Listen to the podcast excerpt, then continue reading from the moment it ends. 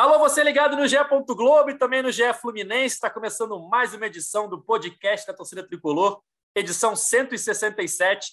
Eu sou o Edgar Marcel de Sá e tenho uma pergunta para você. Ganhar Fla-Flu é normal? Em 2021, pelo menos é. Está sendo, né? Quatro vitórias do Fluminense na temporada 2021. A última foi nesse sábado pelo Campeonato Brasileiro. 3 a 1 no Maracanã. Dois gols de John Kennedy e um gol de Abel Hernandes. Segunda vitória seguida do Fluminense no Brasileirão. Para falar sobre esse jogo, eu chamo aqui ele, que é o comentarista preferido da torcida tricolor, Cauê Rademacher. Bom dia, bom dia. A tropa do Flu te chamou para a piscina. Um fim de semana normal no Rio de Janeiro, Edgar. Que vitória, hein, Cauê? É, quarta vitória do Fluminense em Fla-Flus na temporada 2021. E o Fluminense conseguindo aí se aproximar do G6, né? colando ali no G6 do Brasileirão, agora com 39 pontos, ainda na oitava posição, mas coladinho e internacional e Corinthians. Gabriel Amaral, a voz da torcida tricolor. Não vou nem perguntar se está tudo bem, porque está tudo ótimo, né? Exatamente, né? Assim, eu estou neste momento num drive-thru, no estacionamento de um drive-thru, com um hambúrguer delicioso na mão e uma vitória deliciosa no bolso. Então, não tem como tá tudo ruim, né? Não tem como. A gente gravando aí logo depois do jogo ainda. A minha voz deu uma recuperada, senão eu ia estar tá com voz de Roger Machado, né? De, de roquidão. Mas, assim, muito bom. E eu vou fechar até com uma frase que eu ouvi uma vez que é muito, muito, me tocou muito. Foi até um, um presidente americano que disse que é o inflafluis normal. Foi o grande presidente John Kennedy. Queria deixar essa reflexão para vocês. Ai, ai. Para terminar nossa escalação, Felipe Siqueira, que acompanha o dia a dia do Fluminense no Japão Globo, estava no Maracanã também, assim como eu e Gabriel. Felipe, que vitória. Fala, Edgar. Fala, Gabriel. Fala, Cauê. Pois é, vitória muito importante, uma vitória que, não só em termos de campeonato, né, mas pelo clima que, que, que teve no Maracanã, essa sintonia da torcida com os jogadores, com o time, que nos primeiros jogos ali teve um pouco de ruído, então nada melhor que um clássico para retomar essa união entre time e torcida, um clássico que cria-se um personagem forte ali, né? O John Kennedy, dois gols, Carrasco, que já era Carrasco na base, já está mostrando que é Carrasco no profissional também. Fluminense também buscando esse G6 que você falou. Uma vitória importante em vários termos que a gente vai debater aqui no, nesse podcast. Vamos lá, vamos começar a falar desse jogo. Fluminense 3, Flamengo 1. É, acho que o Fluminense fez uma boa partida, é, no geral. Apesar do. Depois, ali, quando tomou o gol do Flamengo, ali, criou-se uma, uma tensão no Maracanã, né? Mas tirando esse, esse momento, acho que o Fluminense soube é, jo jogar o jogo que ele tinha em mente, que o Marcão preparou para essa partida. É, abriu 2 a 0 dois gols do John Kennedy. Tomou um gol do René ali meio inesperado, um lance muito estranho, é, muita sorte naquele lance ali. Já poderia ter feito 3 a 0 um pouquinho antes que o Iago me perde um gol inacreditável na cara do Diego Alves. Toma o gol, cria-se um momento de tensão, mas logo depois o Abel Hernandes faz o 3 a 1 e fecha o caixão do Flamengo, uma grande vitória do Fluminense no Maracanã.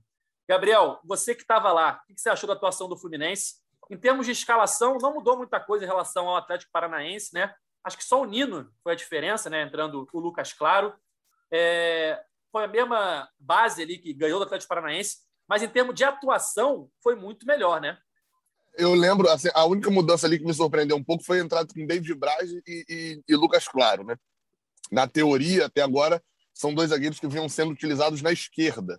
E os dois entraram ali jogando, David Braz deslocado para a direita, mas assim, eu lembrei, é, eu falei muito após o jogo contra o Atlético Paranaense, falei aqui, inclusive, também no podcast. É, foi um jogo que mais me animou, aquele do Atlético, para o futuro do que por aquele jogo. O Fluminense lá naquele jogo não jogou bem, saiu vitorioso, mas me deixou mais esperançoso com o que viria pela frente, porque eu vi que aquele time lá tinha alguma coisa que poderia entregar de diferente, porque a gente assim, a gente já tinha o Fluminense dos três volantes. O Fluminense do ferrolho na entrada da área, a gente já tinha visto isso. E precisava desenvolver um outro Fluminense, para não ficar como aconteceu com o Roger Machado. Para o Fla-Flu, veio a mesma coisa do Atlético Paranaense, daquele jogo, só que com atuações individuais um pouco melhores. É... O Flamengo teve 30 minutos em que ele teve o controle do jogo é, e mesmo assim não conseguiu produzir grandes chances. Quais foram esses 30 minutos? Entre os 30 do primeiro tempo e os 15 do segundo tempo. Pelo menos essa foi minha leitura. Foi o final do primeiro tempo, quando o Fluminense já estava cansado, já ganhava por 1 a 0 E o início do segundo tempo, quando ele, o Renato mexeu, botou Vitinho, tirou Diego, né? E adiantou um pouco mais a marcação do Flamengo. Tirando isso, os 30 minutos finais e os 30 minutos iniciais, mesmo não tendo a bola, mesmo não tendo o controle né, da posse de bola, o Fluminense dominou o Flamengo. É, nos 30 minutos iniciais, tirando ali os 5, 6 minutos ali do começo do jogo, o Flamengo começou um pouco mais empolgado, o Fluminense tinha suas linhas baixas, mas diferente do jogo contra o Atlético Paranaense, o que a gente via era, talvez por empolgação da torcida, talvez até por desempenho individual, talvez pelo clima de clássico, é, é, a gente não sabe como é o vestiário, né? Às vezes, um detalhezinho, né? Que a gente sabe, assim, que a gente vê de vestiário, é uma pessoa que está muito bem hoje, uma pessoa que acordou bem, enfim, a gente não sabe. O Fluminense fez 1 a 0 quando precisava fazer com o John Kennedy. Depois disso, pressionou, ainda não teve muitas chances, mas ainda teve, ameaçava o Flamengo. O Flamengo tinha medo do contra-ataque do Fluminense. E isso fazia o Flamengo sempre ter um jogador lá atrás, sempre ter, atacar com menos gente, porque sabia que com o John Kennedy, com o Luiz Henrique, com o Caio Paulista, com o João Ares, um contra-ataque poderia fazer 2 a 0 no primeiro tempo.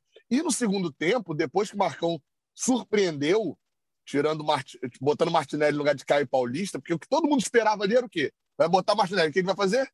Vai tirar Iago e vai, vai tirar John Arias e vai formar a trinca ali no meio e manter o ataque. E ele tirar Caio Paulista renovou um pouco o gás pela esquerda com John Arias. O Paulista não estava muito bem. Ah, ninguém foi mal né, nesse jogo, mas ele não estava muito bem. E parou, o Flamengo simplesmente parou de atacar os 15 do segundo tempo. O que a gente viu depois daquilo dali foi o gol, a outra chance lá que você citou de, de Iago cara a cara com o Diego Alves. É, é, viu ali um certo domínio. Só que, assim, entre nós aqui, né? Se fosse o Flamengo de 2019, aquele gol seria o gol da vitória do jogo. Como não é o Flamengo lá, aquele Flamengo com o famoso pacto, esse gol só diminuiu o resultado. Porque, assim, que gol cagado. Não tem outra expressão. Um gol maluco. Aquele gol de, de René. E o Martinelli vai dar um bicão para frente, a, o René trava a bola e sai um chute mais forte do que se ele tivesse chutado.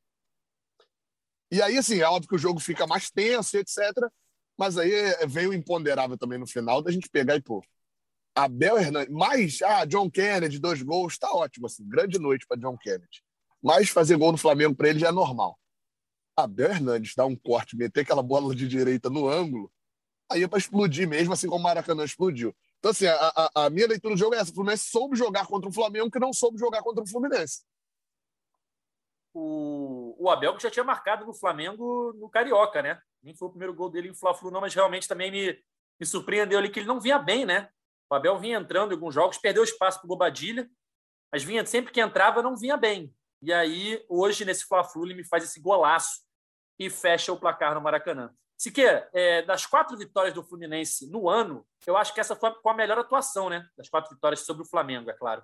Acho que essa foi a melhor atuação, né? Porque nas outras, é, naquela do Julião, só deu o Flamengo e o Fluminense fez o gol no finalzinho ali com aos 30 e pouco do segundo tempo com o Julião chute fora da área.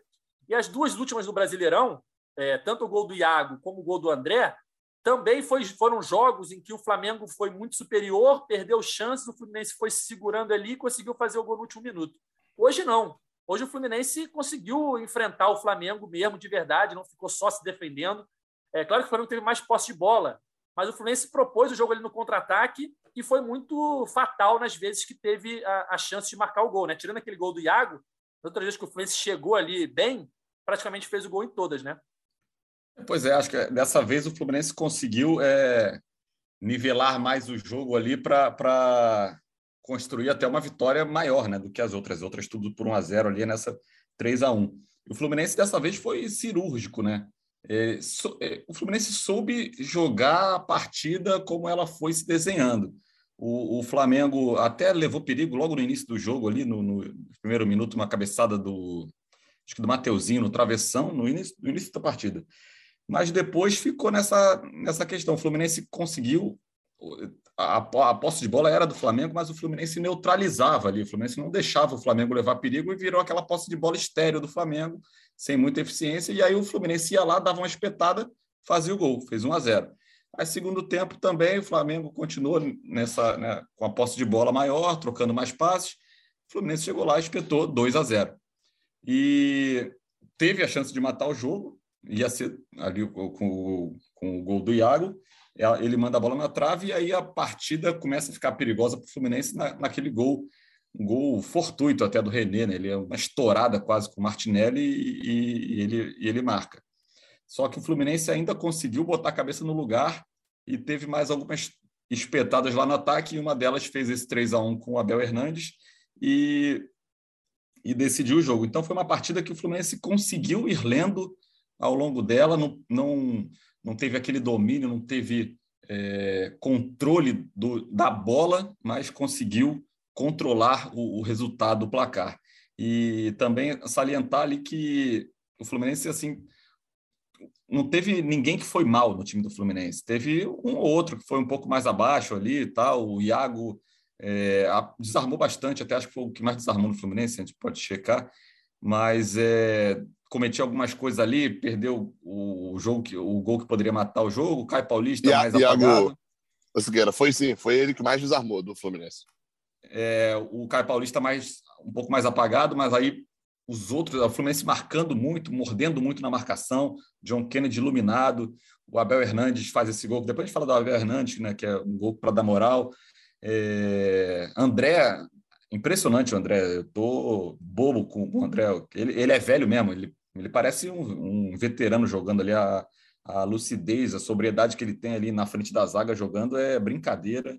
Ele jogou demais de novo, é quinta, sexta partida seguida que ele joga demais. Então, o Fluminense teve bons, boas atuações individuais também e conseguiu no, coletivamente é, construir esse resultado. Cauê, tem uma pergunta para você. Seria John Kennedy, você que é das antigas, já viu muito Fluminense em campo, seria John Kennedy a reencarnação de Assis ou Carrasco? Porque é brincadeira que esse menino faz gol no Flamengo. A gente fez um levantamento aqui, eu e Siqueira, ainda no Maracanã. O John Kennedy tem 14 jogos pelo Fluminense contando sub-17, sub-20 e profissional. Ele tem 13 gols. É muita coisa. Ele estava precisando marcar nos profissionais, né? Capaz de ter sido o primeiro Fla-Flu dele ou entrou no fim de algum aí? Foi o segundo. O... Ele entrou no fim daquele Fla-Flu do Julião e hoje foi titular pela primeira vez. Então ele tem dois jogos como profissional contra o Flamengo e dois gols. Tava precisando fazer esses gols. E assim, eu, o que eu ia falar era até em cima do John Kennedy porque ele arrebentou hoje, em nome do jogo, dois gols. É um cara rápido e de área ao mesmo tempo, né? Ele te dá o contra-ataque e também te dá presença de área. E foi importante esses gols, que ele já jogou o último jogo, não jogou mal, mas, mas não tinha marcado. E quando você brilha no clássico assim, você vê o André. O André, a gente já falou 500 vezes que ia ser emprestado para o Botafogo, para o CRB, não fazia parte dos planos e tal. Aí era encostado, era a quarta, quinta opção do Roger Machado ali para o meio campo. O André entra no fim de um Fla-Flu, estava 0 a 0 faz o gol da vitória e a partir dali no primeiro turno o André deslancha, vira titular do Fluminense depois, não sai mais, é o melhor jogador do time nesse, nesse segundo turno, mais regular. E isso com certeza a gente vai ver o John Kennedy surfar em cima dessa onda, sabe? Você pode ter certeza que os próximos jogos vai ser um John Kennedy muito mais confiante, sabe? Arriscando muito mais, fazendo mais gols, porque pô, tira um peso enorme dele. Ele faz dois gols no Fla-Flu, ele sobe com essa fama de carrasco na base. Outro dia decidiu o Carioca Sub-20, mas base é uma coisa, profissional é outra, e ele já arrebenta aí no primeiro Fla-Flu como titular. Então acho que vai dar muita moral para ele. Daqui para frente vai ser o dono ali da, da camisa 9 do, do posto centroavante. E do Abel Hernandes, alguém já comentou aí, não sei se foi o Sequeira ou o Edgar, Cara, o, o Fluminense eu acho que ganha um jogador também que pode ser útil para essa reta final de ano. O, o Abel Hernandes, de substituto do Fred ali, titular quando o Fred não jogava, virou a quarta opção para o setor, estava atrás do Fred, do John Kennedy, do Bobadilha. Só entrou hoje porque o Bobadilha não voltou, a filha nasceu né, na Argentina, o Bobadilha viajou, aí o Abel entra, faz um golaço de, com a perna direita, ele é canhoto, faz um golaço, e com certeza é outro jogador que pô, faz um gol desse no clássico, você ganha um jogador aí que pode ser útil até o, o fim do campeonato. Faltam poucos jogos, você ganha mais uma opção. O Cauê, é, é bom até é, é, esse tipo de jogo é, e poucos acho que conseguiriam se igualar, ainda mais no momento que a gente só tem o Flamengo de rival na, na Série A, né? Então acho que poucos jogos conseguiriam se igualar a esse nessa questão de tamanho, e que é aquele que eu, eu costumo dizer que ele te dá te dá alguns jogos para você guardar no bolso. Se John Kennedy for mal nos próximos três, quatro jogos, ele tem cartas para utilizar para, pô, mas ele foi bem no Fla-Flu, é porque esse jogo não encaixou, é porque essa zaga marcou muito e tal. E hoje, se a gente for ver, dos, três, dos quatro centroavantes ali do Fluminense, talvez justamente o que menos tenha cartas dessa no bolso para utilizar seja o cara que mais tem cartas com a torcida, que é Fred, que é o ídolo. Então, assim, foi importante demais, eu diria até mais importante do que o segundo gol de John Kennedy, o segundo. O primeiro já, obviamente, foi muito importante. Mais importante que o segundo foi o gol de Abel. Porque hoje o Fluminense tem, para o próximo jogo, uma discussão aí com, contra o Santos. Vai com Bobadilha, vai com Abel ou vai com John Kennedy. Mas é uma discussão positiva, em que você tem como olhar e falar assim, não, o Fluminense precisa de um centroavante ali que vai ser mais daquele brigador, não sei o quê. Então tenho Bobadilha em alta com a torcida. Pô, eles vão jogar com a linha alta, eu vou precisar de alguém correndo por trás da zaga, não sei o quê. Você tem é, é John Kennedy. Ah, eu tenho a situação mais de bola aérea, que vou forçar muito mais e tal. Ah, tem Abel. Então, o Fluminense ganhou alternativas. E isso, para uma reta final de Brasileirão, ainda mais com o Fluminense disputando é, uma vaga na Libertadores, que não é necessariamente um título que você tem que estar ali quase no, no perfeito, né? Isso faz uma diferença muito grande. Porque até você queimar todas as cartas de todos os centroavantes, alguém já encaixou uma bolinha, já fez um gol, já achou um 1x0 contra o esporte, gol de, de, de, Abel Hernandes, aí Bobadilha já não está muito bem, não sei o quê, John Kennedy aí empurra um, um empate 1 a 1 com o Ceará. Então, acho que para esse momento, assim, foi muito essencial o Fluminense fazer um Fla-Flu, é, e até pegando o que o Edgar falou, um Fla-Flu incontestável. Eu acho que esse é, é um, um, uma grande palavra assim, para esse Fla-Flu, porque o resultado foi incontestável, o Fluminense jogou para fazer 4 a 1 no Flamengo. A atuação de todos os jogadores, porque até o jogador, sei lá, Caio Paulista não foi muito bem. Reveja o lance do gol, você vai ver como começa o lance do gol. Um Caio Paulista girando para cima do adversário, abrindo bem, e André começando a jogada. Então, assim, eu diria que incontestável é, foi ótimo. Esse, esse 3 a 1 resultado, a atuação e a atuação individual, e Marcão também, a, a mexida de Marcão, tudo isso é incontestável. Nesse momento, isso é importantíssimo. Isso, isso, Gabriel, é, você vai chegando numa reta final de campeonato, faltam aí uns 10 jogos, 11, sei lá. O, o, o, Abel é um cara que o contrato, se eu não me engano, se queira me corrija aí, é até o fim do ano, não é? Até o fim do, do ano. Abel Hernandes. E às vezes você vai perdendo jogadores, tipo o Egídio. O Egídio já, já é um cara que está encostado ali pelas notícias que chegam e, e não vai ser mais utilizado. Então é um cara que está ali treinando e é, você não conta meio com ele mais para os jogos. O Abel, de repente, podia estar indo para o mesmo caminho. Pô, quarta opção para centroavante e tal. Aí o cara entra fazer esse gol. É o que você falou, é mais uma opção que o Fluminense ganha para chegar forte nessa, nessa reta final aí. Mas era, era mais ou menos isso mesmo. O Abel já estava praticamente descartado, quarta opção, né? Terceiro reserva ali, Fred primeiro, o segundo estava sendo Bobadilho, John Kennedy terceiro. Abel era a terceira opção de reserva, provavelmente a tendência é que não renove para o ano que vem, ainda mais que é um salário alto, então já estava meio encostado, e aí fazer um golaço, decretar a vitória no Fla-Flu, recupera o jogador, né? motiva, mesmo que ele possa até não ficar para ano que vem, ele recupera uma confiança que, que pode fazer ele ser útil nessa, nessa reta final de campeonato. E até. A comemoração. Diga, diga. Foi mal. Não, pode, conclui aí, depois eu falo. Não, e até dependendo do que ele possa fazer no, no, até o final do, da temporada, ele pode até conseguir uma renovação também, não sei. E, mas fala aí que também eu queria dar um, uma palavrinha sobre John Kennedy também, para falar um pouco mais também dele. É, não, só falar do Abel, a comemoração de gol dele, ele corre mais do que ele nunca correu em campo também, comemorando o gol, né? Tira a camisa, ninguém consegue segurar ele comemorando o gol. As comemorações do John Kennedy também foram muito maneiras. Foi um, um Fla-Flu praticamente perfeito aí do, do Fluminense. O John Kennedy que eu queria falar, que o Marcão falou uma frase que achei muito interessante sobre o John Kennedy na coletiva. Ele falou: o garoto não tem medo de ninguém. E é um pouco isso mesmo. Ele joga contra qualquer time com a mesma vontade. Acho que até com o clássico, com o Flamengo, ele joga com mais vontade ainda, mas assim, ele não se intimida. Ah, é o Flamengo, mesmo desfalcado, é, um, é o Flamengo com vários jogadores fortes, tal, vem sendo ganhando de todo mundo, tal. Ele vai com a cara e a coragem e, sabe, não, não fica pensando muito não e, e, e, joga a bola dele e faz os gols. É impressionante é, a personalidade desse garoto.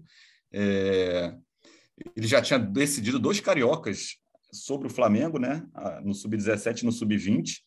E agora é o primeiro Fla-Flu que ele começa como titular e já mete dois gols e já é o herói da, da vitória. Então é, é um, eu acho que é um garoto aí que sabendo trabalhar bem vai ser um vai dar muita alegria à torcida também, como o Marcão falou isso também na, na coletiva. E é uma é uma personalidade forte, assim, é um personagem forte não só no nome, né? É um, é um personagem forte no, no, no, pacote inteiro. Ainda mais começando com essa fama de carrasco, então é, acho que tem muito, vai ter muita história aí pela frente. O futebol tem umas coisas engraçadas, né? A gente falou aqui sobre a importância desse Fla-Flu, tanto para o John Kennedy ganhar confiança no profissional, como para o Abel, né? Um, talvez um renascimento do Abel no Fluminense. E ambos só talvez tenham brilhado porque o Bobadilha teve o nascimento da filha dele e está na Argentina, né? O Fred está machucado, o Bobadilha está na Argentina, por isso que o John Kennedy foi titular, por isso que o Abel entrou no segundo tempo. Talvez se tivesse o Fred, se tivesse talvez só o Bobadilha mesmo, entrasse só o John Kennedy, não, é não Gabriel? É, são coisas assim que são detalhes que acabam mudando a sequência da temporada para esses dois jogadores que seriam diferentes se o Bobadilha, tivesse à disposição, se o Fred tivesse à disposição, né? Não só, não, não, só a filha do Bobadilha nascer, como ela demorar a nascer, né? Porque ele estava desde o fim de semana passado e só, só não jogou porque demorou e aí ele só voltou hoje, né? Ah, eu achei, achei que ele tivesse ficado mais tempo depois do nascimento, então, porque demorou. Não, acho, que ela, acho que ela nasceu quarta ou quinta, e aí ele ah, demorou sim. a voltar e, e perdeu a semana inteira de treino. É, e assim como antes também, a, a lesão de Fred gera a titularidade de Bobadilha é, é, e até uma boa partida né, ali quando, quando ele joga. Tentando lembrar de cabeça aqui o jogo que ele joga, eu acho que é Atlético Goianiense, né? Que Bobadilha joga e Fred não. É até uma, uma boa partida ali dele. É, ele entra no meio da partida, quando, isso, no lugar de Fred. É, você tem ali depois ele, ele jogando, e aí depois a lesão dele com o John Kennedy. E, e, e traz John Kennedy para ser titular, a, a, nascimento da filha dele. E assim, e, esses detalhes é, que a gente até brincou né, no último podcast, o Fluminense, quem diz que o Fluminense está parado no mercado, o Fluminense contratou o tal do detalhe, né? Está contratado, foi em busca do detalhe, fez a contratação que a gente falou que contra o Atlético, o detalhe, Marcão vinha falando que só o detalhe resolvia. Nesse jogo, é, é aí tirando a brincadeira, nesse jogo nem precisou do detalhe, né? Assim, John Kennedy é, é eu, eu, quando me perguntaram isso, eu estava ao vivo e tal, estava todo mundo empolgado, eu também empolgado com o John Kennedy. Eu parei 15 segundos, que eu acho importante parar aqui também 15 segundos para lembrar só uma coisa ao torcedor, é que entre nós, só aquele momento que você vai fechar um pouco a cara e depois volta a sorrir, que é John Kennedy vai oscilar, tá? John Kennedy teve hum, contra o Flamengo a noite dele. Caio Paulista teve contra o Santa Fé no Maracanã a noite dele vai ficar para ser marcado na história. Assim como João Pedro teve contra o Atlético Nacional a noite dele. João Pedro ainda teve, deu sorte que ainda teve outras noites, né? Logo depois. Mas teve a noite. E ele vai oscilar depois. A sorte da gente com John Kennedy, a sorte azar, é que, se a gente for lembrar, assim, não tem nenhum momento que ele esteve no profissional que ele decepcionou. O único momento que aconteceu isso foi ali final do período Roger Machado, início do período Marcão, que John Kennedy acabou descendo para jogar no sub-20, no sub-23, porque ele estava voltando de Covid, ficou três meses parado e etc. Então, ali no profissional ele não tinha rendido tanto. Mas se a gente for ver, John Kennedy subiu, não é agora que ele está subindo e está se destacando. Ele subiu e se destacou na reta final do, ano, do, do Brasileirão do ano passado, né, que terminou esse ano. Ele sobe ele, quando ele sobe com o Samuel Granada e tal, ele faz gol contra o Ceará, importantíssimo no jogo contra o Ceará. Em outros jogos também ele já tinha começado entrando. Não lembro se ele chega a fazer gol em outro jogo, mas enfim. É, é, é, ele já tinha a experiência dele já começa no ano passado, no, no Brasileirão do ano passado, e ele tem um problema de Covid, demora a se readaptar. E assim, eu tive no CT essa semana e ele, ele, ele é fominha de futebol. Ele tinha treinado com um profissional, depois ali no treinamento, quando a galera tava batendo falta, chutando a gol e tal, ele foi completar time no Sub-23 e treinar com o Sub-23. E o treino terminou quase uma hora depois do treino profissional e ele estava até o final do treino. Então, assim, é um cara que tem muita disposição, tem bola, é algo que não deveria ser tão importante, assim, tão relevante, mas nos últimos tempos é, tem, tem parecido ser, né? ainda mais contra o time que o Fluminense jogou hoje. É um cara que é muito é nitidamente grato e envolvido com o Fluminense. Isso é um ponto a se destacar. E, claro, que sabe cativar a torcida. É, é o cara que entra na piada, entra na brincadeira e etc. Mas aquela horinha para a gente sacar uma coisa também. Vai oscilar, vai ter problema, vai sentir o físico do futebol profissional e etc. Isso com certeza vai acontecer. Então é a gente lembrar da qualidade que ele tem para no momento da oscilação a gente não colocar a qualidade em xeque. Colocar ali, de repente, a preparação física e tal, o esquema que está jogando, e entender de que é um garoto, é novo, mas tem bola pra cacete. Bola e personalidade, porque a, a movimentação dele. Romário era um atacante baixo, mas fazia gol de cabeça, né? A movimentação de John Kennedy dentro da área é uma movimentação muito boa. Se for olhar no gol, é de achar espaço. A zaga do Flamengo deu mole nos dois lances? Deu, principalmente no, no segundo. Gustavo Henrique tinha dois nas costas dele. Mas a movimentação do centroavante é de achar espaço. Se o adversário deu um espaço, melhor ainda, facilitou o trabalho. Me inspirei no Gabriel aqui, pedi um, um cheeseburger também. Eu tô com fome. Não tô no drive-thru, mas tô com fome. E pedi um cheeseburger aqui. Talvez toque o interfone durante a gravação, não sei, só para avisar. É... Cauê, essas duas vitórias recentes do Fluminense recolocam ali o time vivo né, na briga pela Libertadores. Agora está com 39 pontos, coladinho no Inter e no Corinthians, que tem 40 e que se enfrentam amanhã. Então, ou seja, um desses dois, o Fluminense vai poder ultrapassar já na quarta-feira, que o Fluminense tem aquele jogo adiado contra o Santos, né? É mais um jogo importante aí para o Fluminense nessa caminhada para voltar à Libertadores. O, o, é, eles vão ficar com um jogo a mais que o Fluminense, né? O Fluminense está com 39, eles 40, vão ficar com um jogo a mais amanhã. Isso. E o Fluminense pega quarta-feira o Santos lá na Vila iguala.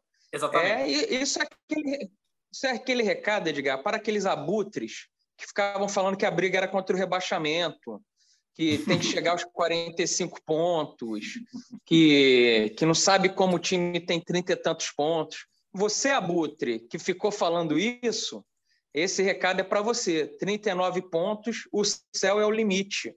Vai chegar de novo na Libertadores. Queiram ou não os haters.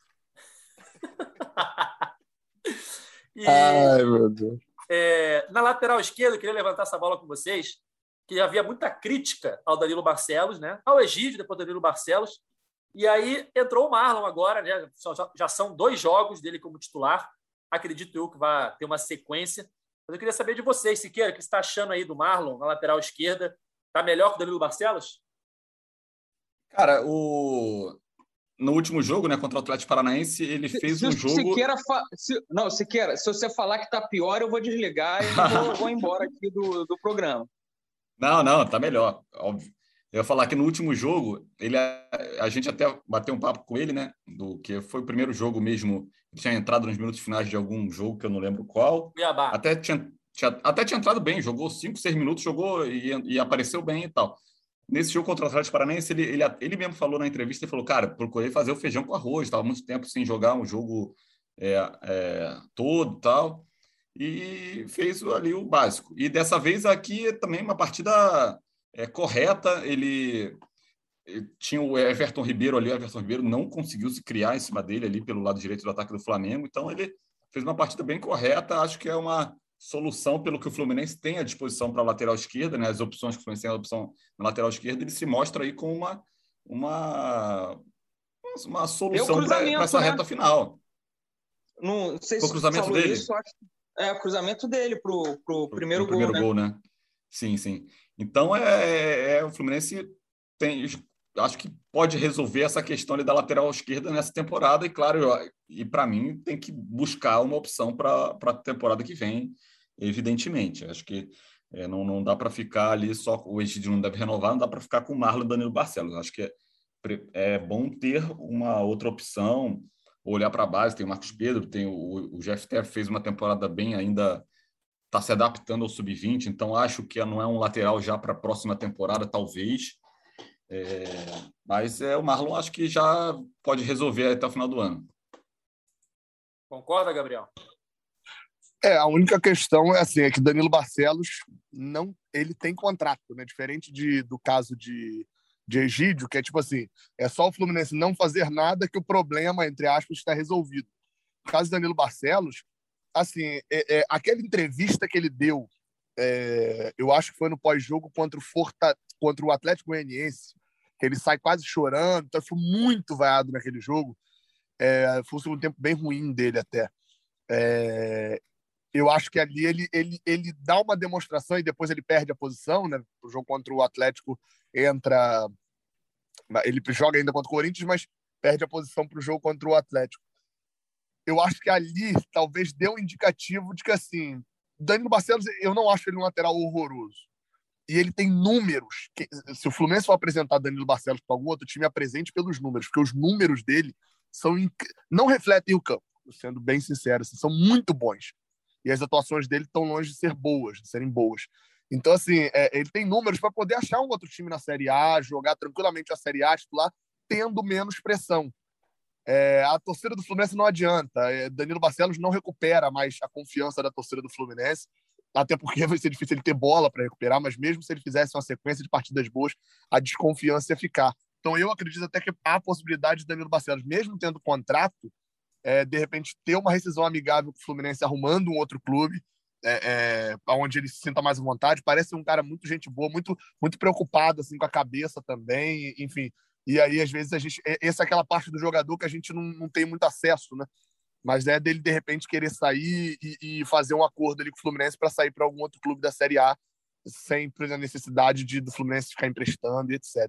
Então, assim, isso solucionaria. Marlon, eu acho que é um. É um band-aid para essa reta final de, de, de, de, de Brasileirão. São 11, 10 rodadas, mais 11 jogos, já tem um jogo de quarta-feira ainda.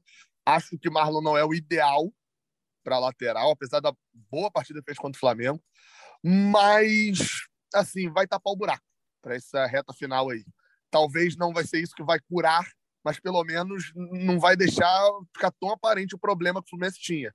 Ainda tem problema físico, não sei até quando ele vai ter esse problema físico. Ele falou que iria sair contra o Atlético, não saiu porque Iago sentiu, e no jogo de hoje ele saiu com 20 e poucos minutos, né? Acho que tinha isso, mais ou menos, uns 30 minutos ali. Ou seja, ainda tem esse problema físico, ele estava muito tempo sem jogar. Para essa reta final, eu acredito que Marlon vai dar menos problemas do que a gente teria com o Egídio ou com o Danilo Barcelos. Para a temporada que vem, eu não vejo nenhuma solução para o Fluminense que não seja contratação.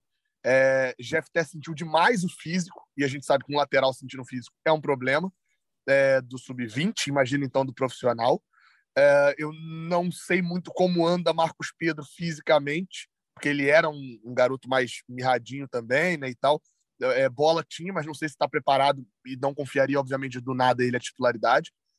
Não veria como um problema total a, a, a permanência de Marlon como opção, mas o Fluminense precisa ir ao mercado contratar um lateral esquerdo, porque hoje não foi um problema, né? Contra o Flamengo não foi um problema.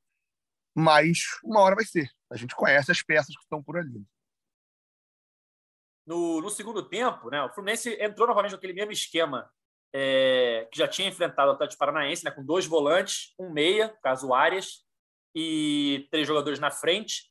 E no segundo tempo, o, o Marcão ele muda um pouco a estratégia. Ele até falou sobre isso no, na coletiva. Ele falou o seguinte: é, deixamos o Arias mais solto, um pouco aberto para puxar os contra-ataques, mas a gente precisava fortalecer o meio. E por isso que a gente fortaleceu com volantes. No caso, ele colocou o Martinelli no lugar do Caio Paulista. E aí, daquele momento em diante, o Fluminense passou a jogar com três volantes, um armador e dois atacantes. É, depois, os atacantes foram o Luca e o, e o Abel, o Apes um pouco mais é, armando o jogo, mas enfim, ele mudou o, o, esquema tático do Fluminense e botou três volantes para povoar o meio de campo, Siqueira. É, é uma tendência o Fluminense jogar dessa forma que vem jogando nos últimos dois jogos, com dois volantes, um meio e três atacantes, e quando precisar reforçar um pouco mais o meio-campo, a gente vê uma mudança, né? Que o Fluminense vinha jogando já com três volantes desde o começo, e agora passa a ter um pouco mais de poder ofensivo já no começo do jogo e depois, se precisar, voltar com os três volantes, né?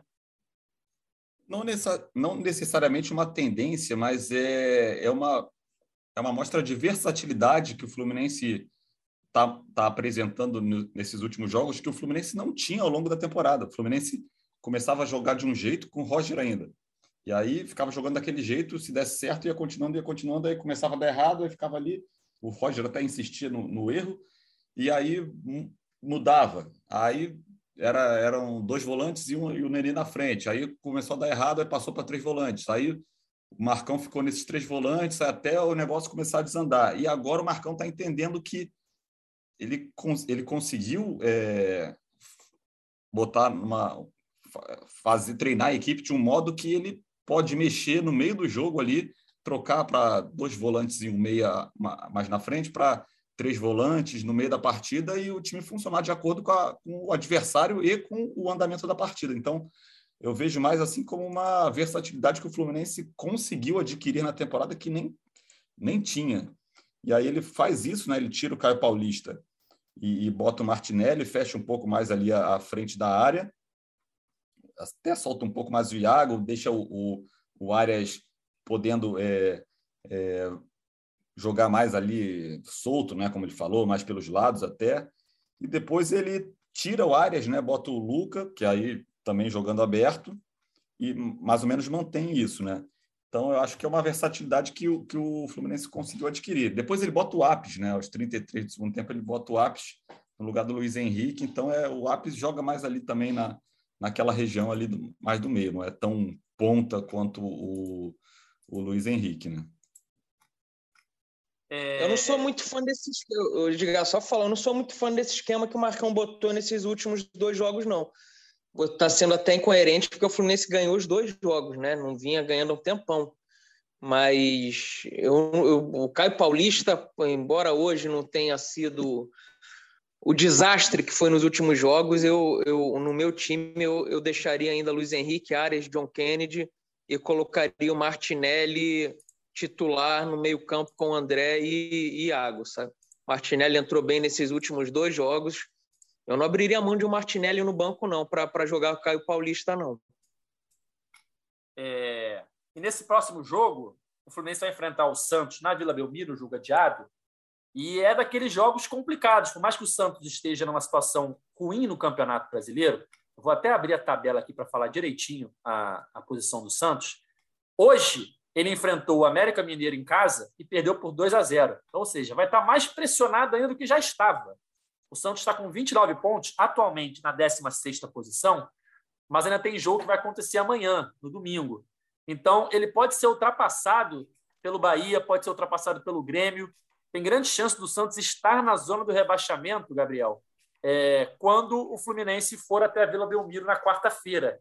Isso torna o jogo ainda mais complicado, né? É, é, eu não sei assim também, né? Porque também se ganha, tá empolgado. Se perde, tá. Enfim, é, eu não sei como. A gente não viu nada, né? Realmente, a gente estava vendo o jogo do Fluminense e tal, então eu nem parei para ver melhores momentos, nem reação da torcida do Santos. Mas eu imagino que seja. A, a torcida do Santos está mais na raiva do que no desespero do tipo, vamos cair, precisamos ir todos à Vila Belmiro apoiar. Então acho que deve estar tá até mais na raiva ali, né? E ainda mais se, se no domingo Bahia ou Esporte ou até Grêmio mesmo passarem o, o Santos na tabela. Então, assim, eu, eu acho que é um jogo. Com a vitória do Fluminense hoje contra o Flamengo é, e a vitória contra o Atlético Paranaense, o Fluminense se tornou, se credenciou como favorito para esses três próximos jogos. E aí eu não estou colocando o quarto, que é contra o Grêmio, os três próximos para a galera entender. Santos e Ceará fora, esporte em casa. Estou colocando o quarto, que é contra o Grêmio, porque ainda está muito longe. Tô colocando especificamente esses três jogos que acontecem no período de 10 dias. Fluminense se credenciou como favorito para esses três jogos. É... Só que esses jogos são traiçoeiros. O time do Santos, eu acho até o jogo, um jogo um pouco mais fácil do que o jogo do Ceará, mas é de um time que está mais desesperado. E, e, time que está desesperado, a gente sabe. Tem uma coisa que o torcedor do Fluminense sabe como é, funciona, é time desesperado, né? ele pode entregar uma boa atuação do nada. Mas assim, quando você olha o Santos, e eu tô até olhando neste momento aqui os últimos jogos do Santos, o Santos perdeu para América, empatou com o Sport, perdeu para o Atlético Mineiro. Aí a única vitória que vai ter nesse período todo é uma vitória contra o Grêmio. Mas enfim, empatou com o São Paulo, perdeu do Juventude, empatou com o Ceará, perdeu do Atlético Paranaense, empatou com o Bahia, perdeu com o Cuiabá, tomou uma goleada do Flamengo, perdeu para o Atlético Paranaense, empatou com o Internacional, perdeu para o Libertar, empatou com o Fortaleza. Lá no dia 12 de agosto, é a última vitória do Santos contra um time que não é o Grêmio. Então, assim, é um time que tá, sabe-se lá como está fora da zona de rebaixamento. Então, todo o cenário é positivo para o Fluminense. É, o Fluminense é favorito a partida, obviamente tem que ver ali como se encaixam os jogos, etc. Mas esse é o meu medo. O Fluminense só tem a perder nesse jogo, porque a vitória é quase que quase que obrigatória. E eu tô voltando aqui e, e ainda tem depois da vitória lá do Libertar, empate com o Corinthians, derrota para Juazeirense. E aí eu vou achar uma vitória contra a Chapecoense, que é a lanterna do campeonato. Enfim, o cenário do Santos é, é, é bizarro assim nos últimos meses. É, é, você achar uma vitória ali no Brasileirão contra um time que não é um time que está na zona de rebaixamento, você vai voltar para dia 6 de julho. Sabe o que, que teve na rodada do dia 6 de julho, se eu não estou enganado? O Fla-Flu do gol de André. Eu acho que é isso, se não é, é muito perto ali. Se é isso, é um esse jogo, inteiro. Esse jogo na Vila Belmiro é aquele chamado comentarista vai falar se nos 15 primeiros minutos do Santos não fizeram um gol, os aplausos viram vaias. o, o, o Cauê, eu, eu acho até, eu acho até que, na verdade, nos 15 primeiros minutos, se o Santos já entra com a vaia. Ele tem que fazer um gol para acabar a vaia. E, e o Edgar, é realmente. É. é porque, na verdade, eu lembrava que o Fla-Flu tinha sido no dia 4 de julho. Só que aí é, o jogo do dia 6 de julho é um jogo do meio de semana já. Então, assim, o Santos em um turno, em um turno, do jogo contra o América ao jogo contra o América. O Santos venceu três vezes. O Atlético Paranaense em casa, lá em julho, a Chapecoense em agosto e venceu o Grêmio em setembro ou outubro, agora não lembro exatamente o mês. Foram três vitórias, duas contra dois, os dois piores times do campeonato. Então, assim, esse é o cenário que o Santos vem enfrentar o Fluminense. Cauê, é aquele jogo complicado, né, pela situação que o time está. E esse jogo contra o América Mineiro do Santos hoje, ele perde por 2 a 0 na Vila Belmiro. É, ele tem um jogador expulso no, final, no finalzinho do primeiro tempo, o Jean Mota, e aí perde por 2 a 0 A torcida pressiona o time. O Jean Mota, pelo que eu estava vendo aqui na televisão, já recebeu ameaças em redes sociais. Enfim, o clima está muito pesado. E você que acompanha o Fluminense há muito tempo sabe que é aquele jogo perigoso, né? O Fluminense como se complicar esse tipo de partida, né? É, isso, isso aí não precisa nem falar. E a Vila estava cheia. Eu vi o começo desse jogo do, do Santos, estava bem cheia a Vila Belmiro. Não sei qual a, capacidade que está sendo liberada, mas estava bem cheia, então a pressão deve ter sido grande. O, o Fluminense, cara, é, eu, eu vou falar, vocês vão rir, mas para mim é o jogo mais importante da história do Fluminense, esse, esse Fluminense Santos. Porque... Por que será que a gente ia rir, né? Porque... Porque se ganha, briga com o Atlético Mineiro lá em cima, amigo. Se ganha, vai para as cabeças. Mas agora falando assim, se ganha é, é, é briga por vaga direta a, a Libertadores. Estou vendo aqui, gravando, vendo o reprise do jogo aqui no Sport TV, é um momento em que o Iago perde o gol inacreditável, cara. A bola ainda bate na. Era 3 a 0 aos 23 minutos, pô. Era, ia ser uma coisa linda demais, né? Mas terminou do jeito que terminou, não, não podemos reclamar de nada. Aí virava goleada, né? Se faz aquele 3 a 0 ali, abria a porteira. Tinha chance de fazer mais. Que assim, o, o Fluminense deitou e rolou no, no lado esquerdo do Flamengo, no René, que a torcida do Flamengo já pega no pé. O segundo tempo, então, o Luiz Henrique ali infernizou ele, sabe? Faz jogada do gol, mete de trivela para o Martinelli. Tava, tava uma água, tava um maná, diria meu pai ali. Acabei de ver o lance aqui de novo, Cauê. É o, o Diego Alves faz um milagre, né? Ele tá na marca do pênalti ali. Mas ele telegrafou a finalização onde ele ia bater. Pô, e a bola ainda bate na trave. Podia bater na trave e entrar, né? Bate devagarzinho. É, você falou do lado esquerdo, realmente lá no Maracanã, é, a torcida do Flamengo estava revoltada com o Renê. Revoltada. É, eu fiz um... Torcida... eu acompanhei o jogo na, na cadeira cativa, fazendo uma reportagem para o Globo Esporte de segunda-feira. Vai ser sobre o fato de ter a volta das duas torcidas ao estádio, né? Já tinha voltado a torcida, mas duas torcidas rivais no mesmo estádio, acho que só nessa rodada que começou. E aí a gente fez uma materinha e achou personagens lá. No caso, uma mãe que era tricolor com um filho rubro-negro e tal. E aí eles assistiram o jogo na cadeira cativa, mas mais para o lado do Flamengo, do lado esquerdo da cadeira cativa. E eu fiquei lá com eles. Então eu estava ali perto de muitos rubro-negros. Eles estavam revoltados com o Renê, revoltados. Até na hora, mesmo no gol, não mudou muita coisa, não. Estavam xingando o Renê o jogo inteiro. E, e, a, e, a, torcida do Fluminense é o... gritando o nome do, do ídolo Renato Gaúcho, né? Teve isso, né? Gritaram eu, momento. eu, o Renato Tricolor. Teve esse momento, foi, foi, foi assim, curioso, né? Porque a torcida do Fluminense deu uma tirada de onda, né? Gritando o nome do Renato ali, ele fazendo mais um favor para a torcida do Fluminense hoje, né? Hoje, no sábado, no caso.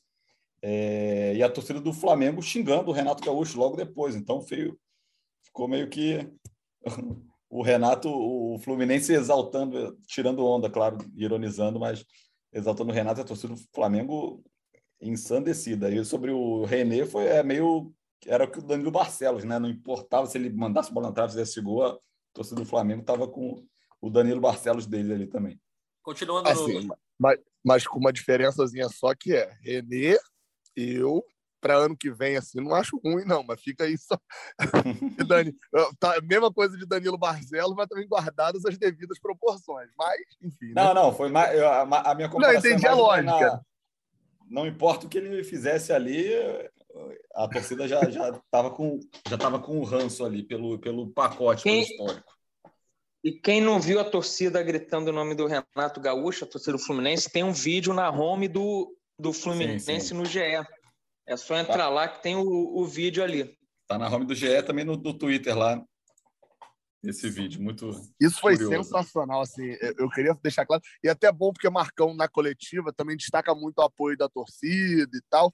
E isso depois, assim, eu achei isso bom, porque poucas coisas vão unir a arquibancada. Aqui eu falo totalmente como torcedor. Poucas coisas vão unir a arquibancada do Fluminense num momento mais conturbado e tal, até porque vinha de derrota nos jogos em casa até agora, o time não tinha feito gol. Foi a primeira vez que a torcida do Fluminense comemorou gol no estádio, desde aquele jogo contra o Rezende, porque até o gol que fez no Paraná não tinha torcida visitante. É, é... E poucas coisas iam unir mais a torcida do Fluminense do que o ódio ao Flamengo, né? como, como torcedor, né? a rivalidade.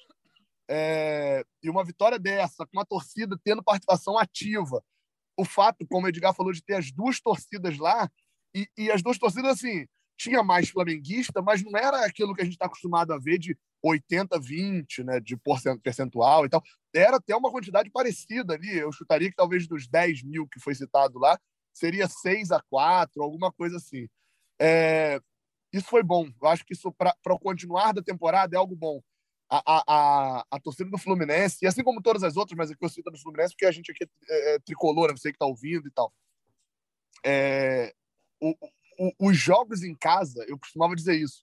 Esse jogo, se eu assisto de casa, talvez, eu ia falar, quase tomamos um empate. Olha só, o 2 a 2 não sei o quê. Eu não ia, quando acabasse o jogo, eu ia para uma rede social postar alguma coisa e tal.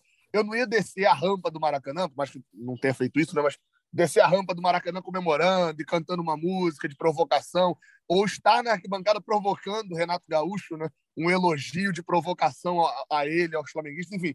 Eu acho que esse clima fazia falta um pouco ao Fluminense. E até nisso, assim, foi bom esse clássico ter as duas torcidas. Acho que seria muito mesquinho da parte do Fluminense e um atestado até de, de, de pequenez, querer proibir a torcida do Flamengo de estar nesse jogo, já com o acordo prévio de ter as duas torcidas. É, acho que no final das contas foi bom, óbvio, estou falando aqui agora depois da vitória já acontecida e tal, mas, mas foi esse Fla-Flu tem, tem, muitos, tem muitas vitórias do Fluminense é, é, é, não só dentro de campo, mas algumas fora de campo também.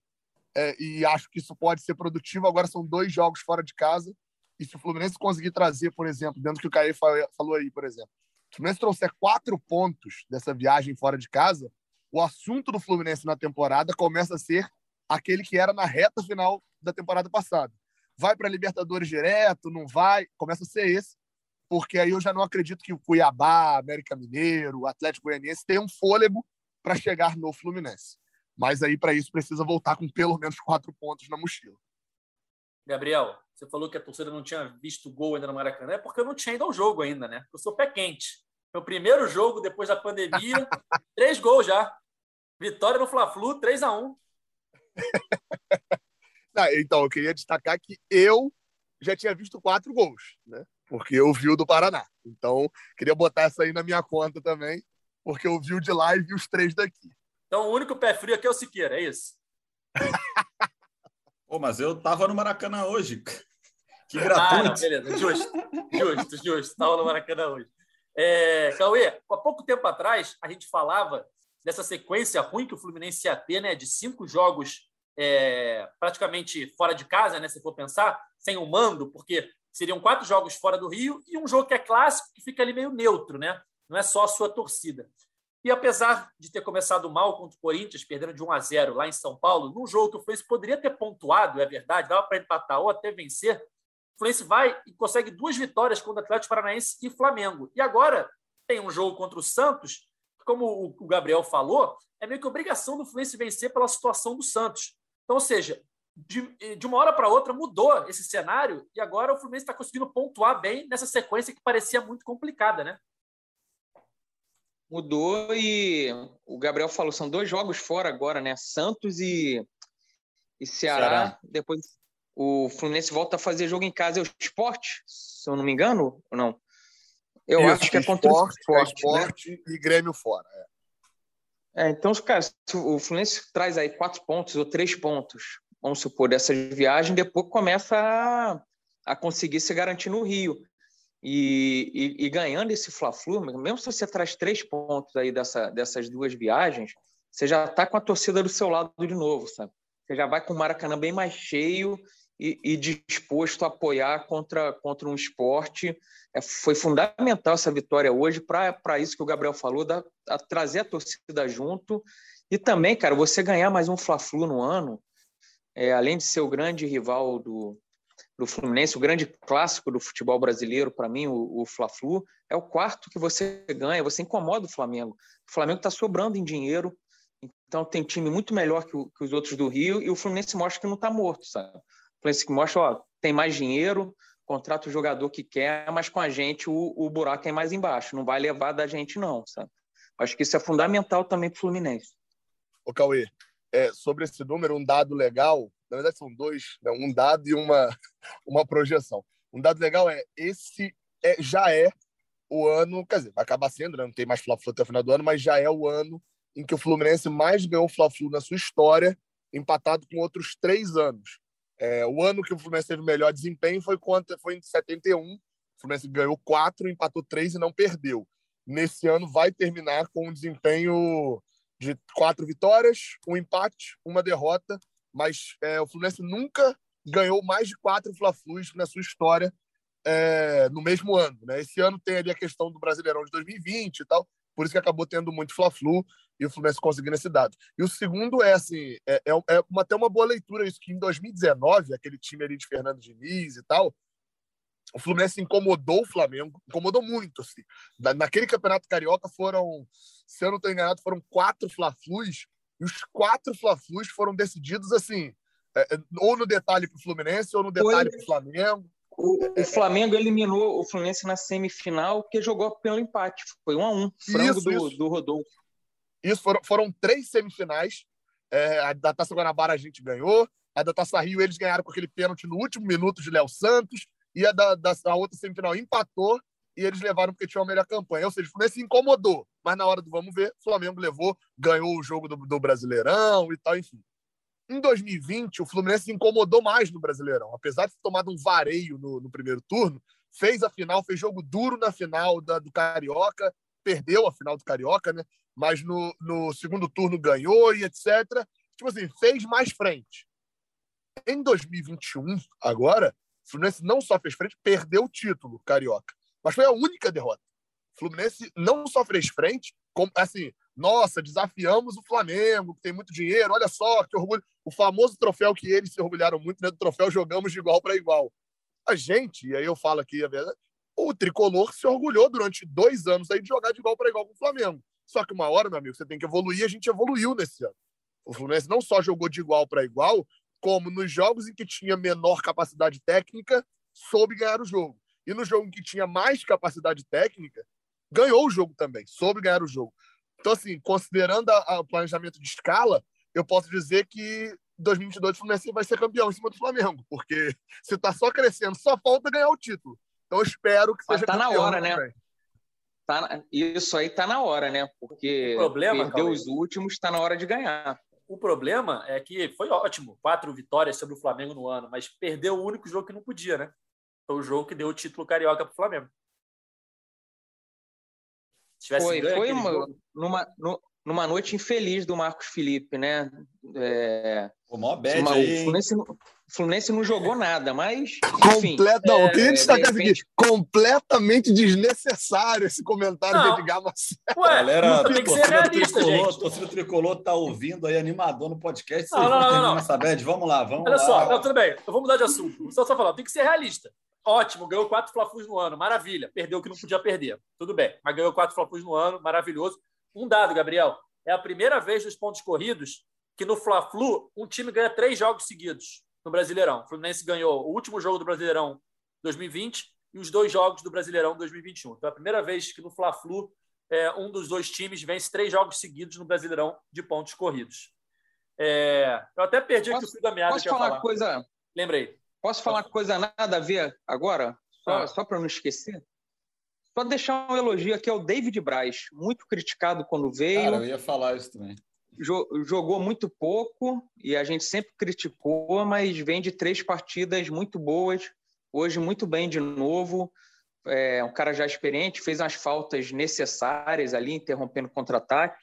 Cartão amarelo injusto, o juiz gostou de dar uns cartões amarelos injustos ali para o Fluminense. E mais uma boa partida dele, só para deixar registrado aqui que que vem de três bons jogos ele. Ah, e hoje ele substitui o Nino, que é um dos jogadores mais importantes do Fluminense, e ninguém até sentiu falta, apesar de o Nino ser titular absoluto desse time. Mas David Braz jogou é, pela esquerda contra o Atlético Paranaense, jogou pela direita agora com a ausência do Nino né, nessa partida contra o Flamengo, jogou bem das duas partidas, que antes o Roger Machado botava o Manuel quando era na direita botava o David, David Braz só quando era na esquerda. Então, David Braz virou essa primeira opção, essa opção imediata de reserva de qualquer dois de zagueiro e está dando conta do recado, está tá indo muito bem. Vale a menção honrosa também para ele realmente. O Cauê relembrou que o, o Fla-Flu do Carioca não foi bom para Marcos Felipe. Hoje ele teve uma boa atuação, né? É, ele defende uma bola, queima a roupa do Vitor Gabriel no primeiro tempo, não estava 1 a 0 ainda. A bola até escapa um pouco dele, mas ele, ele salva, era um lance muito difícil para ele. É, ele fez boas defesas e cobranças de faltas assim laterais. E no gol do Flamengo, na minha opinião, ele não teve culpa, porque foi um lance muito estranho, que é, é, ninguém esperava uma finalização ali, né? A bola estava com o Fluminense, o Martinelli tentou tirar, a bola meio que bate no René e vai na direção do gol, e vendo por trás, a bola passa embaixo da perna de alguém e surge do nada, em cima do Marcos Felipe, uma bomba, assim, do nada. Ele nem teve muito tempo, assim, de conseguir reagir e acaba tomando gol. É, concorda, Cauê? Acho que Concordo. ele fez uma atuação Concordo. boa hoje. Foi, um defesaço aquela que ele consegue recuperar. Hoje a sorte ainda andou ao lado dele, né? Que ele é um goleiro às vezes meio azarado também. Hoje aquela cabeçada do Mateuzinho, já, já dava para ver que não ia entrar, mas bateu no travessão e saiu. Aquela defesa no, no, no primeiro tempo, ele faz um defesaço, a bola vai entrando, vai entrando, ele consegue recuperar. Só uma coisa que me incomoda, e não é só dele, é de todo goleiro do futebol brasileiro, é a quantidade de cera que faz faz a defesa, cai, pede atendimento. Isso aí é, é um problema geral, é amplo, que ele faz parte disso. Ele, Mas, ele, fez, ele, ele é, pegou uma eu... bola no pé do Michael também, que depois estava era impedimento, falta, sei lá, que também foi uma, uma boa ação dele ali, que, mas acabou que não estava valendo, mas foi uma boa partida então, realmente dele também. Mas pelo que eu vi, depois parece que não estava impedido o lance. Então foi providencial ah, é? mesmo. Assim. Eu só vi. Pelo que eu vi, rápido, né? Ia valer, ia valer sim. Eu ia só vi lá na, na hora lá, não vi replay. Agora, confesso que eu dei um sorrisinho de canto de boca vendo Diego Alves reclamar de cera. Isso, não, como olha, uma... o Gabriel torcedor nisso daí, meu amigo, mas deu um sorrisinho assim, daquele que mostra uns 75 dentes. porque é, é assim, sem dúvida é o, é o goleiro mais chamativo no Brasil nessa questão de cera. E ver Marcos Felipe fazendo a cera e Diego Alves reclamando disso reconfortou. Meu coração ficou quentinho nesse momento. É isso. O, o, Diego Alves não pode reclamar de cera de nenhum goleiro do, do futebol brasileiro, de nenhum time, porque ninguém faz mais cera do, do que ele. O troféu era do Martin Silva, hoje é do Diego Alves. No, no Twitter, o pessoal estava brincando que ele deve ter comido muita banana antes do jogo, porque ele não teve cãibra. Mas realmente, foi o que o Cauê falou. Tem muito. Todos os goleiros fazem cera no momento propício do jogo. Está ganhando, precisa abafar o jogo, é, abafar o, o outro time ali, dar uma segurada no outro time, né? acalmar o outro time. É praticamente aquele tempo técnico do basquete, né? O técnico pede tempo ali para esfriar o time adversário e o goleiro cai para fazer cera. E o Diego Alves faz muita cera, como o Marcos Felipe também faz muita, muita cera. Mas a brincadeira da torcida tricolor no Twitter depois do jogo era perguntando por que o Diego Alves não fez cera hoje, se ele tinha comido muita banana para evitar a cãibra, enfim. Mas realmente, como o Cauê falou, é um problema geral do futebol brasileiro. Tem muita cera. Só o time está ganhando que o goleiro cai ali quando está sofrendo pressão. Bom, galera, estamos chegando aí, acho que é quase uma hora já de podcast. Chegando ao fim da edição 167. Deixar o Gabriel ir para casa. Ele deve ter comido todo o lanche dele lá no, no estacionamento da lanchonete. É, encerrando esse podcast aqui de vitória, Fluminense 3 a 1 sobre o Flamengo. E na quarta-feira tem Fluminense Santos na Vila Belmiro, às 19 horas, rodada é, adiada, né? Jogo adiado do Fluminense. Fluminense aí na luta por uma vaga na Libertadores. Valeu, Cauê, Gabriel, Siqueira. Grande vitória do Fluminense. Valeu, Edgar. Lembrando, quarta-feira é o jogo mais importante da história do Fluminense, é divisor de águas. Valeu, nem, valeu, nem Moisés, nem Moisés dividiu tanta água igual o Cauê Cat tem de divisão de água no Fluminense aí no, é isso. No processo. Aqui, mas valeu. É, Quarta-feira estarei lá no Urbano Caldeira e espero sair tão feliz. Eu não precisa nem sair tão feliz quanto eu saí hoje, não. Sair igual sair lá do Estádio Atlético Paranaense tá bom já. Valeu, valeu, galera. Agora o Fluminense aí pega dois adversários em crise, né? Fora de casa, então dois jogos é, podem ser cruciais aí nessa, do destino do Fluminense no, no Brasileirão. Até a próxima aí. Valeu, galera. A gente volta na próxima quinta-feira para falar tudo sobre Fluminense e Santos na Vila Belmiro. Nosso podcast está nas principais plataformas de áudio. Só procurar lá por GE Fluminense para ouvir as nossas edições anteriores, ou então direto no seu navegador ge.globo.ge Fluminense. Esse podcast tem a edição de Bruno Mesquita, a coordenação de Rafael Barros e a gerência de André Amaral. Valeu, galera. Até a próxima. Tchau. O Washington pra bola, o Washington de pé direito.